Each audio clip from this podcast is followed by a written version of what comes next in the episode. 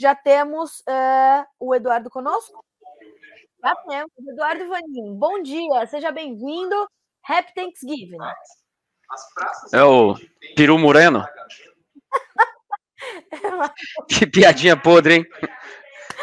Peraí que eu acho que minha câmera aqui. Tá centralizado ou eu tô, tô cortado aqui? Não tô Cê me vendo. Tá, eu tô, você não tá cortado, mas não tá centralizado. É, bom, agora, agora você tá, agora você tá centralizado. Vejo que seu colega já está uniformizado aí atrás de você. Ah, prontos, é. para a estreia. Prontos para a estreia. Ele até me convidou aí para vir com a camisa do Brasil, mas deixei para lá. É, tô, tô sem muitos motivos para comemorar. Eu tô, eu tô compreendendo. Como é que você é, tá encarando? Como é, que você, como é que você está encarando essa semana, Eduardo Vanin? E nem estou falando dos mercados ainda, mas a gente já teve taxação do agronegócio aprovado em Goiás.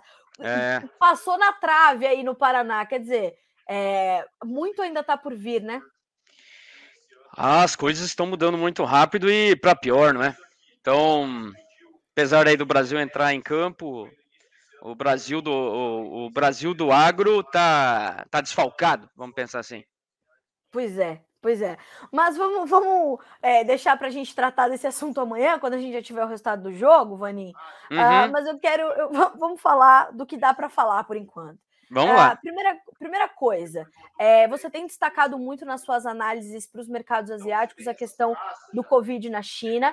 Temos um novo recorde de casos, 31 mil casos. As primeiras mortes foram registradas desde maio. Uh, como é que o mercado vem recebendo isso? Uh, fora toda essa preocupação, o consumo está realmente ameaçado, Vani? Bom, é, vamos só fazer um. voltar um pouquinho atrás. Duas semanas atrás, nós vimos a China tomando as primeiras medidas para relaxar o Covid zero. Foi muito bem. É, o mercado, especialmente lá na China, reagiu muito bem. Ações bateram limite de alta, de restaurantes, turismo e assim por diante. E agora tem uma, uma reversão desse processo. Lembrando que no dia 1 de novembro, o número de casos na China, casos novos do Covid, 2.700. Uh, e agora 31.444. Isso foi hoje. E número de mortes crescendo e está muito espalhado. É um número recorde, só que é pior do que quando nós vimos o recorde anterior lá em abril, quando o Xangai fechou. Agora está muito mais disseminado na China. É o norte, é o sul, é o, é o leste, a coisa toda está tomada pelo, pelo Covid. E com isso a China começa a voltar atrás um pouco aí na, na, nas medidas, não oficialmente, Oficialmente vale o que foi falado lá duas semanas atrás, mas várias províncias estão tomando, tomando as suas próprias medidas. Por exemplo, uma das medidas que havia sido tirada, que é o rastreamento por tabela. Esse é o pior para o chinês. Ele entra num, num pré, por exemplo, você vai trabalhar, você entra no seu prédio, senta na sua mesa e no prédio dá um caso positivo do Covid. Dois andares para cima ou dois para baixo tem que ir para casa para ficar em quarentena ou para um centro de quarentena é, da cidade. É, então, isso foi descartado. Só que agora algumas cidades voltam com isso e deixa o chinês muito confuso. No, no geral, o consumo vai continuar sofrendo. Não vai ter feriado lunar, esquece, vai ser muito menor de novo, é, que, é, que é um, um momento do ano que o consumo de carne vai lá em cima, não vai ter de novo, vai ser muito menor. Igual nos últimos três anos, 2020, 21 e 22, 23 vai ser assim também. É, e agora o, o problema é que tem muita carne para entrar. Carne suína, carne de frango, uh, vai, vai ter uma. Já está tendo uma oferta maior e o consumo não vai estar tá lá para absorver tudo isso. E aí já está caindo. Inclusive, você destacou hoje que os futuros do, do suíno já estão recuando no mercado futuro, já prevendo, portanto, essa situação. É, terceira semana seguida de queda. Vinha só subindo e agora já começa o um movimento de queda. Agora, é, ao mesmo tempo, Vanin, a gente tinha aquele problema de oferta de farelo na China, né? Uhum. Uh, e você já vinha sinalizando também, ó, vai começar a se normalizar. Inclusive, você falou sobre isso na última entrevista que deu aqui ao Notícias. Aí você falou: ó, vai começar a se normalizar. Os futuros do farelo também já estão cedendo, mas lá na frente, esperando essa normalização. Isso vai realmente acontecer. A China vai aumentar o seu recebimento de soja e está fazendo novas compras para garantir que os próximos meses não sejam como os últimos e a matéria-prima fique, é, haja essa falta de matéria-prima na China? Sim. Uh, o, o, estoque de soja lá já começou a subir, chegou a bater 3 milhões, estoque nos portos, agora já está 4,600. Nos últimas, nas últimas quatro semanas, se você somar os embarques Estados Unidos, Argentina, Uruguai, Brasil, uh, passa de 10 milhões de toneladas. Essa soja vai chegar na China agora, final do ano. E, claro, aí aumento do recebimento, aumento do esmagamento, aumento da, do estoque de farelo, associado a uma queda no consumo, que é sazonal e que vai acontecer também pelo motivo da continuidade aí do Covid zero. Tudo isso leva uh, o mercado lá já está se adiantando. Os futuros mais longos aí do farelo na China já estão bem mais baratos do que o spot. A China vai normalizar a questão dos estoques baixos. E quando a gente olha a cobertura da China, ainda tem um buraco para ser coberto aí para dezembro, janeiro, mas os chineses lá agora estão esperando a Argentina vir para o jogo que é a questão do soy dólar. Ontem teve Sim. rumores de que o soy dólar vai vir mais alto do que o anterior. Em setembro foi 200 pesos por dólar, contra um câmbio oficial de 170. Agora o câmbio oficial está é, já chegando perto de 180 e o, o soy dólar deve vir com 225 aí para dezembro. E aí a China vai, a Argentina vai vender para embarque em janeiro e a China vai cobrir o que ela precisa talvez com uma, de uma forma mais, mais agressiva. Vanin, como é que você está enxergando a nossa competitividade daqui para frente? A gente está com uma safra que. Queria também ouvir a sua opinião sobre a nossa safra, mas a gente está com uma safra que deve ser bastante grande, uh, deve haver uma recuperação considerável em relação à temporada anterior, apesar de alguns problemas de clima que a gente já registra, alguns estados falando em produção menor do que o inicialmente projetado mas como é que chega toda essa oferta de soja brasileira, que foi pouco comercializada até agora, nesse mercado e qual o grau de competitividade dela frente aos nossos principais concorrentes? Bom, é, janeiro, o Brasil já é mais barato que os Estados Unidos, 22 centavos por bushel. Tá. Uh, isso falando de Golfo. Tanto é que o Brasil essa semana vendeu dois barcos em barco de janeiro. Fevereiro é imbatível. Aí não tem soja para competir com o Brasil. Dali para frente uh, vai ser bem diferente do que foi esse ano. O Brasil ele ficou caro a partir de março por causa da quebra de safra. Aí, ah. especialmente Paranaguá, Rio Grande, Paranaguá, porque a quebra foi muito aqui no sul, Paranaguá uhum. subiu muito e aí deu espaço para os Estados Unidos vender. Porque não porque os Estados Unidos foi competitivo, mas é que o Brasil ficou caro. É, esse ano vai ser bem diferente. É, a não ser que o clima mude para muito pior, mas Deus queira que não. Então, uh, o resumo é: o Brasil é, já é muito, é muito competitivo a partir de, de fevereiro. Não tem muita oferta ainda, porque está difícil originar, o produtor não quer vender, está pedindo preços 5, 6 reais acima da paridade de exportação. E, e, aí a coisa está meio travada. Mas o chinês também não está querendo comprar, porque a margem dele de fevereiro para frente é negativa, entre 30 até 40 dólares. Por que, é. que o chinês vai comprar soja já para realizar uma margem negativa. Aí ele vai, ele vai esperar, é, tendo em vista duas coisas. A safra é grande, é, o chinês sabe que a trading tem que fazer esse caminho de comprar do produtor e vender para a China. A uhum. trading fica no meio desse caminho que não é nada confortável, porque ela tem um programa para cumprir e de um lado o produtor não quer comprar, de um lado o chinês, é, desculpa, o produtor não quer vender e do outro chinês não quer comprar ainda. Mas a trading ela tem que fazer o seu programa de exportação. Portanto, o chinês vai esperar para ter uma pressão maior, é, tanto ou Chicago ou nos prêmios, e daí poder comprar mais barato essa soja. E a gente já vê prêmios, portanto, menores para a soja brasileira quando a gente olha para os meses mais lá adiante, meses do começo de 2023. Ah, sem dúvida, sem dúvida. É, é natural essa inversão, quer dizer, o spot está aqui em cima, uhum. porque não tem soja, pensando aí em embarque em dezembro, janeiro também, e aí fevereiro já começa a descer, março e assim por diante. Agora, é, isso vai mudar bastante ainda. Quando uhum. o produtor vier vender, porque está pouco vendido, se a gente pensar em comercialização Brasil, 21%, mas se a gente ir por estado por estado, nós vemos Mato Grosso, claro, sempre o primeiro, o mais vendido, mas ainda para o padrão Mato Grosso é muito pouco, está por volta de 35%, Mato Grosso já deveria estar tá acima de 50% folgado. Mas quando a gente olha Rio Grande do Sul, 5% só. O Meu Paraná Deus. passou de 10, mas está muito pouco. Goiás também, muito pouco. A expectativa do chinês é que o produtor venha vender e aí ele vai poder comprar uma soja mais barata. Mais barata. Tá. Vanim, como é que estão uh, os mercados de farelo e óleo nesse momento, uh, de uma forma mais geral, e como é que eles estão impactando na formação dos preços do grão? Uh, a gente tem visto um, um, momento de bastante volatilidade, principalmente ali no óleo. o, o que, que você tem sentido e como é que esses dois mercados vão impactar na formação dos preços do grão? Porque daí eu quero entender como isso fica aqui no Brasil na sequência com a manutenção do B10 pelo menos até março. Bom, seguinte, os derivados, nós temos um cenário um pouco diferente, o que mantém a margem boa, margem para quem produz soja. Brasil, Argentina, é, de certa forma, e, e, principalmente Estados Unidos.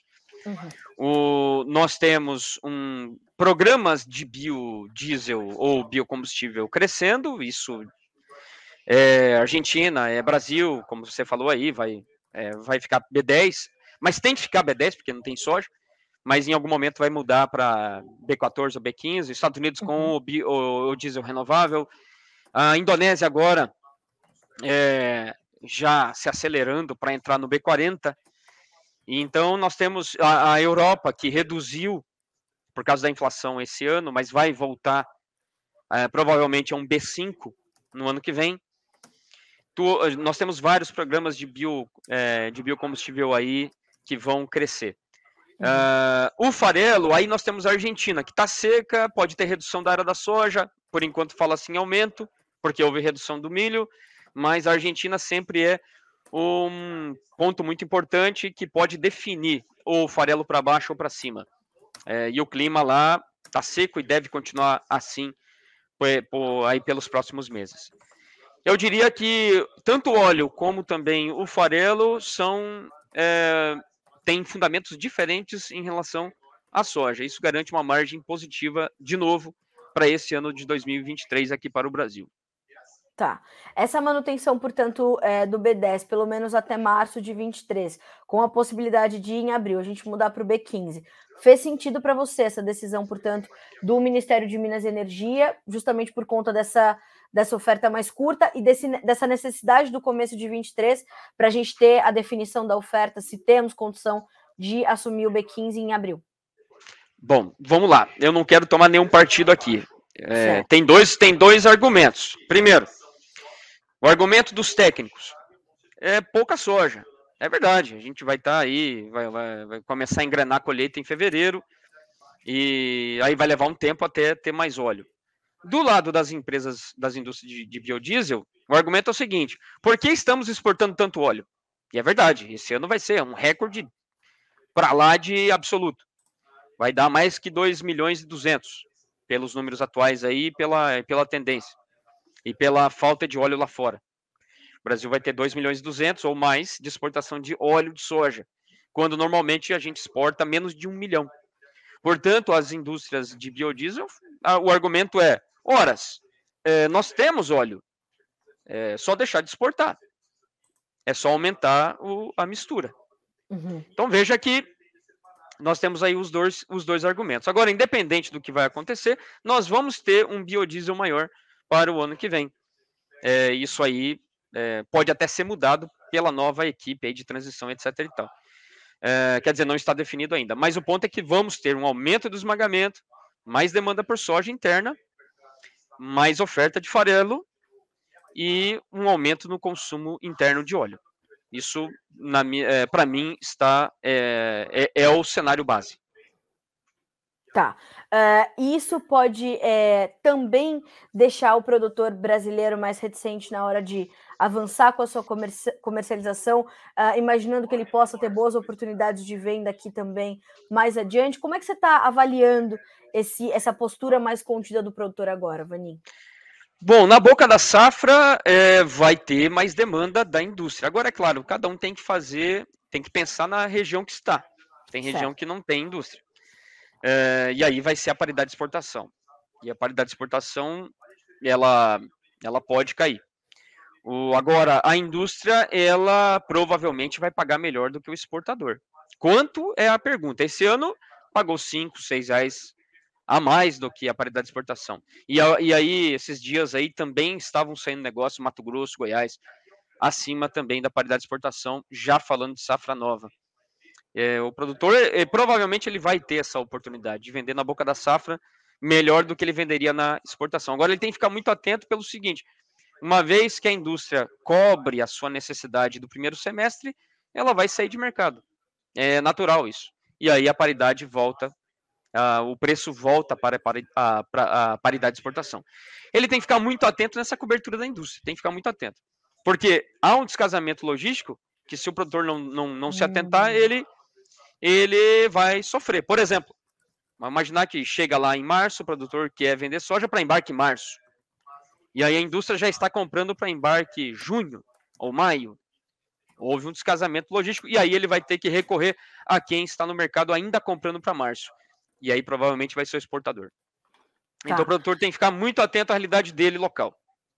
E sobre a questão logística, essa semana também a gente falou sobre essas manifestações dos caminhoneiros que poderiam também trazer alguma mudança ali no preço dos fretes, né, Vaninho? Por conta da ah, menor sim. disponibilidade de motoristas, de caminhões. Isso já está acontecendo e ainda é um ponto de preocupação para você? Ainda não. O frete não está subindo ainda, é, até porque não tem muita demanda agora. Agora, uhum. falando aí de próximas semanas, quando a, a, a, normalidade voltar, se voltar, vai ter muito contrato atrasado que vai ter que ser, enfim, aí vai jogar o frete para cima. Agora, falando certo. de safra nova e frete, a demanda por caminhões ela, ela vai ser maior, inevitável, vai ter mais grão. E aí, uhum. quando juntar ali com milho safrinha, também, é, esse ano a gente já viu o, esse impacto tendo uma safra de soja menor. E aí o ano que vem, uma safra de soja maior, uma safra de milho maior, aí vamos ter com certeza um frete mais caro por demanda. E aí o preço do diesel é outro aspecto hum. que nós vamos ver. Aí, aí, enfim, aí a especulação é grande. O que, que vai acontecer com a Petro? O Lula aí já já quer trocar o presidente, então não se sabe. O mercado hoje, se você for olhar aí quanto que a Petro está valendo, é, tenho aqui na minha tela.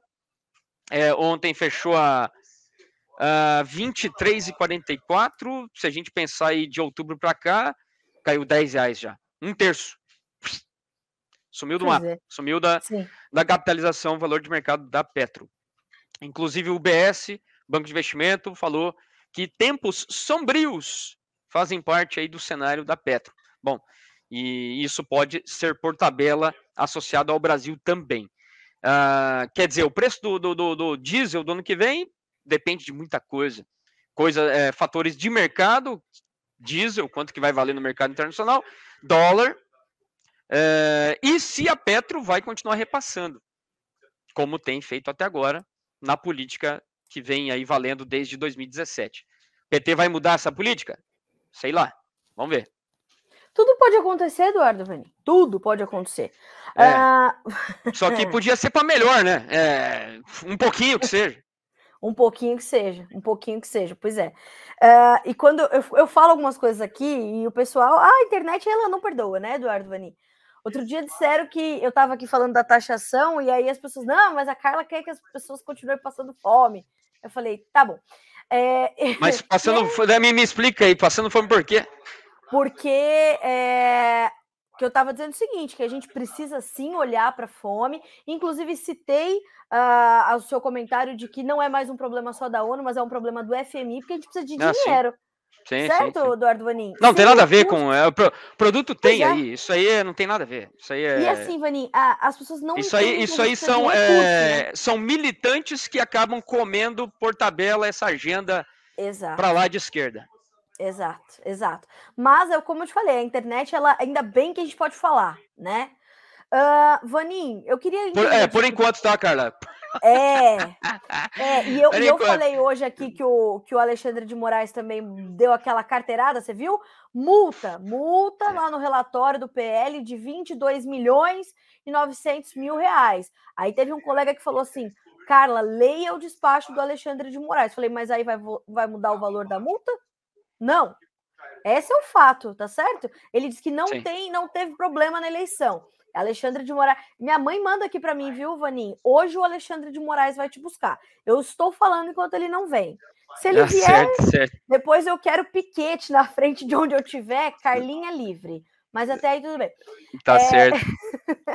Vaninho. Eu tô, eu tô com dó de você, viu? Você tá, né? Excelente. Mas não pare não, não pare não, vai, vai na tua. É. Agora, é bom que você esteja nessa manifestação da Carlinha Livre. Tá bom, não pode deixar. Espero, o mínimo que eu espero é uma camiseta, um negócio, enfim. Ai, ai, ai.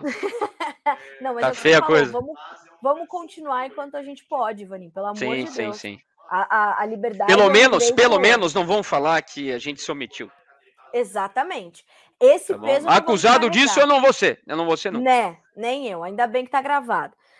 Vanin, uh, estamos já embarcando o milho para os chineses para a gente arredondar esse comentário para o produtor brasileiro que está nos acompanhando hoje? Sim, é, bom, é, é, é muito divergente a, os números. Uhum. Depende da, da, agência marítima, um, três, seis.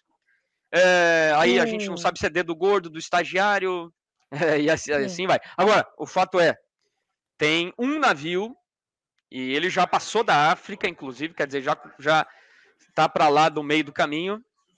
E esse navio ele vai chegar na China aí é, talvez daqui uma semana, uns 10 dias. Tá. Então já, já tem um navio embarcado, tem mais, parece aí, mais uns três. É, pela minha conta aqui, e do, do pessoal da minha mesa aqui da exportação, pelo que a, a COFCO originou, seria alguma coisa aí perto de 10 ou até 15. Um milhão de toneladas. Tá. Que poderia estar tá saindo ah, para é, nomeações aí, ou agora em novembro, e mais a maior parte para dezembro. Tá. Poderia dizer que um milhão. Um milhão. É, não, consigo, não vou bater na pedra aqui, mas um milhão eu acho que é, é esse número por enquanto. Quando a gente fala de um milhão, é um milhão que tá já vai ser embarcado aí nessas próximas semanas, pelo menos até dezembro, e já a caminho da China, tendo um que já tá na rota. Um já está quase lá. Tá, coisa boa. Coisa boa. Isso muda a, a, a perspectiva do mercado ou ainda não? Ainda estamos meio, meio travado, embora eu tenha visto a B3, por exemplo, para o milho, sustentar patamares importantes ali, né, Vanin? É, e estamos de olho nisso tudo.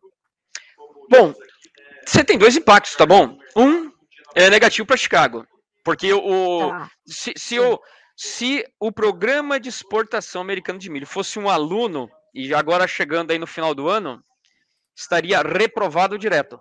É, o programa está muito devagar.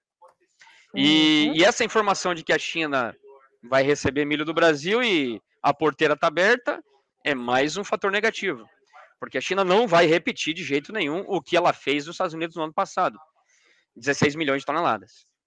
Agora a China tem lá comprado 3 milhões e, e 500 mil toneladas.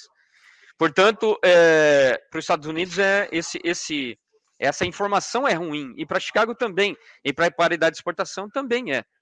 Tá. é. Não há motivo porque o milho em Chicago subir agora. Só lá no plantio. Aí é outra história. Tá bom? Mas quando. Agora o que conta é demanda. E aí não, não, tem, não tem jeito. E aí uma outra grande pergunta é a seguinte: quanto que a China ela vai praticar de prêmios é, para comprar milho aqui no uhum. Brasil?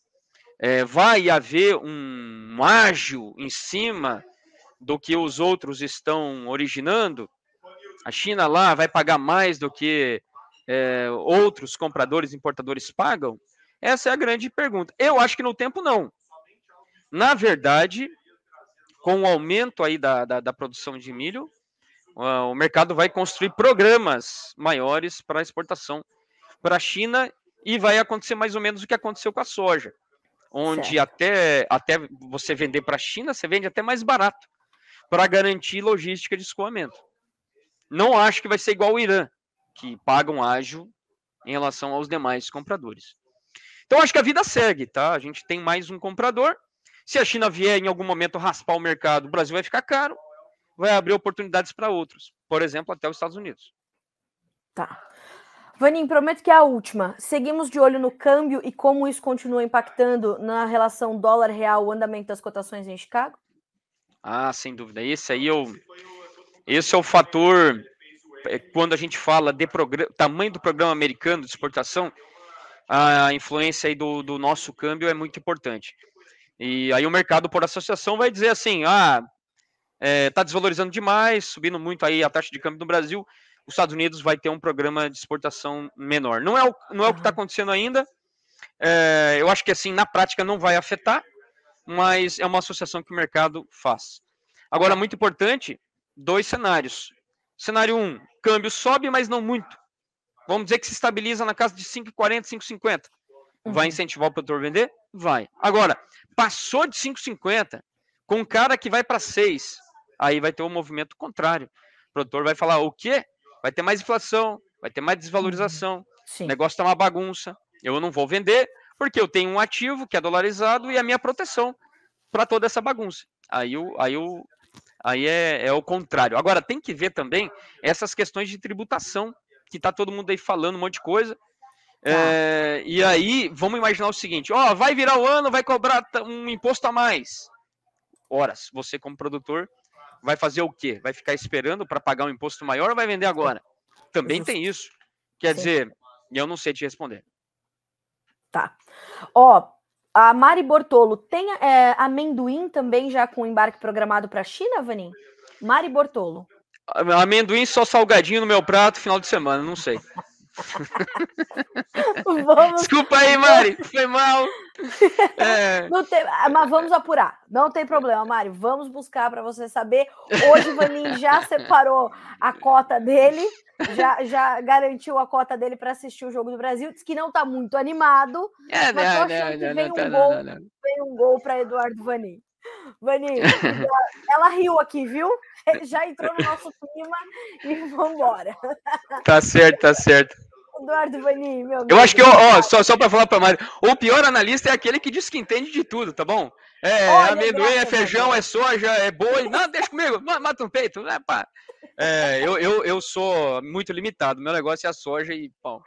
Muito limitado ele não é, viu, Mari? Eu sugiro que vocês todos sigam arroba Agriinvest Commodities, é só Agriinvest, mas sigam a Agriinvest Commodities, arroba Boa, boa, isso aí. E mais o, o blog de vocês, né, que eu, eu vivo dizendo aqui, que é Insights de quem vive o mercado, né, Vanim?